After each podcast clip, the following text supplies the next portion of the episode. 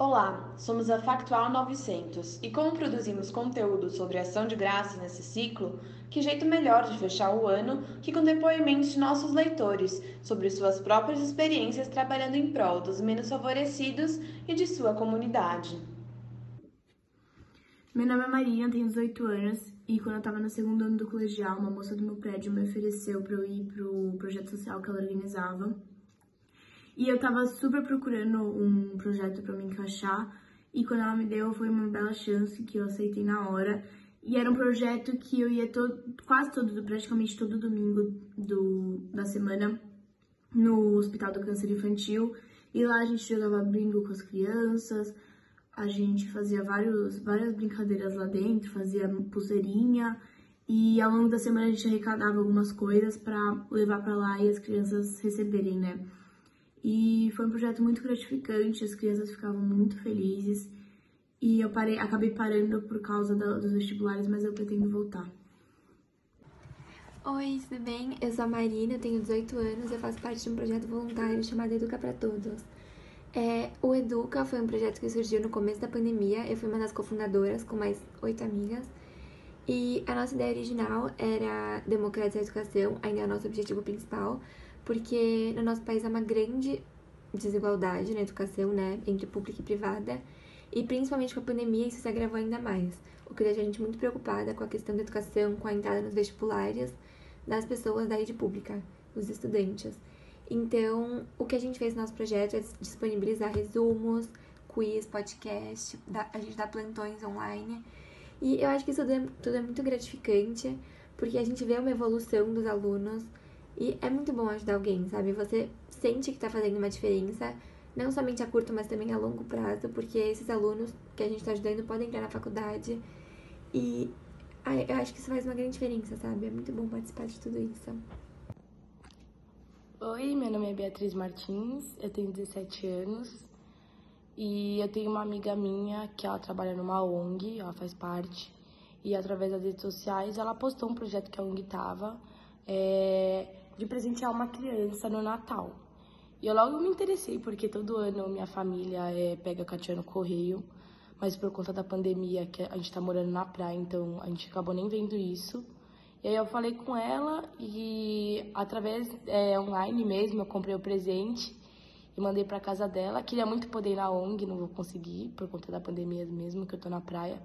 Mas para mim é muito gratificante, é muito me deixa muito feliz assim, saber que eu posso ajudar os outros. Oi, meu nome é Rodrigo Pimentel, é, tenho 17 anos. Hoje estou no segundo ano do ensino médio e participo é, do projeto Veredas, é, um projeto que teve início em 2017. É, um grupo de alunos, depois de ter ido viajar é, para o Piauí, para a região da Serra da Capivara, com a escola, é, decidiu é, começar um projeto é, para ajudar as comunidades que, que, que a gente visita é, na região. E, enfim, a cada ano que passava, os alunos que iam para essa viagem é, entravam no projeto. E um ano depois desse projeto ter começado, eu entrei, é, depois de ter ido para a viagem. É uma das melhores viagens que eu já fiz na minha vida, uma viagem que mudou muito minha perspectiva de mundo e de vida. É, me fez pensar sobre muitas coisas e justamente por isso eu, eu embarquei no projeto Veredas. E, enfim, estou é, há dois anos aí no projeto. Ter, é, conseguimos, hoje em dia a gente trabalha com duas frentes. É, agora com a pandemia, uma terceira frente surgiu, que foi a de arrecadação de cesta, é, cestas básicas. E conseguimos, é, conseguimos muitas cestas básicas a partir de vários várias arrecadações, vários projetos, mas é, nossas duas principais frentes de projetos são na construção de centros comunitários em duas comunidades lá na região do Piauí, a, a comunidade Isabelê e a Lagoa das Emas. E, e esses dois anos têm sido uma experiência incrível, é, muito gratificante e, na verdade, é uma sensação é, ambígua, eu acredito. É, porque parece que por um lado, às vezes parece que tá fazendo tanto e, enfim, é, parece que você tá ajudando muito a vida de uma pessoa, né? É, enfim, você tá ajudando a vida de uma pessoa bastante, mas ao mesmo tempo é, é tão pouco o quanto a gente consegue fazer, então às vezes eu entro nesse dilema interno, é, mas tem sido ótimo e muito, muito gratificante participar desse projeto. Meu nome é Giovana, eu tenho 22 anos e eu ajudo na causa de proteção dos animais. Eu acho que o fato de você fazer uma boa ação, escolher uma causa para apoiar, escolher ajudar uma pessoa na rua, são atos que para você parece muito pequeno, mas que muda muito o mundo da, daquela outra pessoa, muda muito a, o mundo daquela instituição que você está ajudando, por exemplo. E, e muda você também, muda o seu mundo, porque você se sente mais completo quando você ajuda outra pessoa. Eu acho que isso acaba movendo muito das pessoas que começam a ajudar.